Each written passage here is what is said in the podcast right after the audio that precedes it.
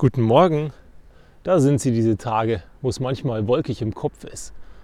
Wieso eigentlich wolkig im Kopf? Naja, weil der Kopf und der Verstand eben nicht ganz so klar ist. Und dann ist es komisch. Heute ist es gar nicht so schlimm. Die Sonne ist zwar noch nicht da, die Wolken ziehen vorüber, aber irgendwie da hinten ist blauer Himmel. Naja, da wäre es doch in Ordnung, wenn die Wolkigkeit im Kopf auch vergeht, oder? Was kann man denn da machen? Weil manchmal hat man halt einfach schlechte Laune. Ist ja auch nicht schlimm, gehört ja auch dazu. Es gibt halt diese Tage, da ist man scheiße drauf. Nur lustigerweise gibt es verschiedene Sachen, die einen in den Gang bringen. Musik zum Beispiel oder was Gutes zu essen. Wobei, wenn es zu schwer ist, hängst du am Ende durch und hängst in den Seilen und dann hattest du auch nichts davon.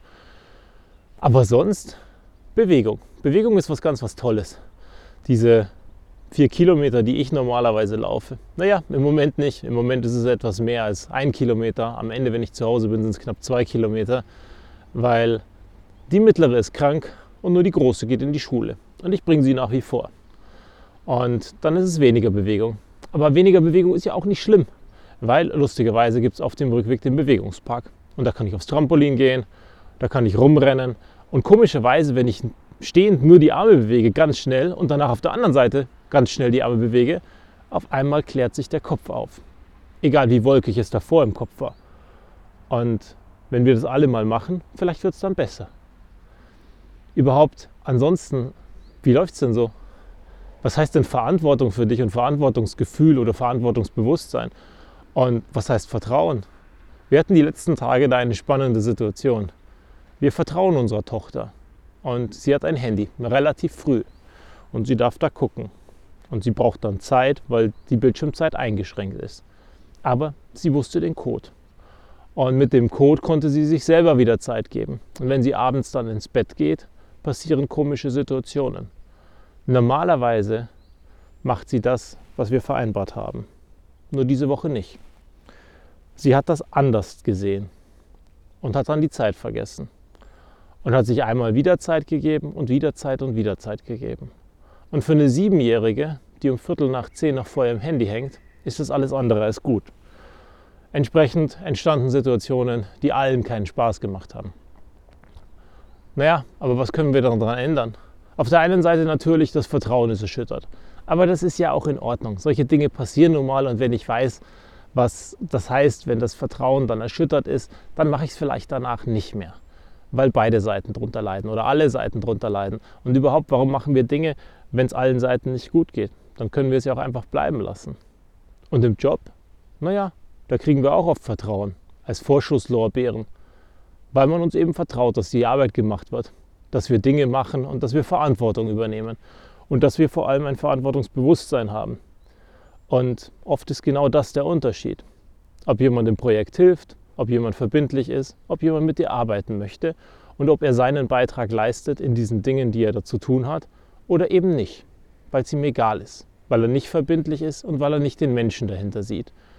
Und das sollten wir doch eigentlich alle tun. Wenn wir rausgucken und die Menschen sehen, dann wäre es doch eigentlich so viel besser. Weil klar, fachlich können wir uns am Ende streiten und vielleicht hat der eine eine Funktion, die gerade unserer Funktion nicht passt, weil er eben die Gegenrolle einnimmt oder weil er für Sicherheit sorgt oder weil er für Datenschutz sorgt oder was auch immer er für eine Rolle hat.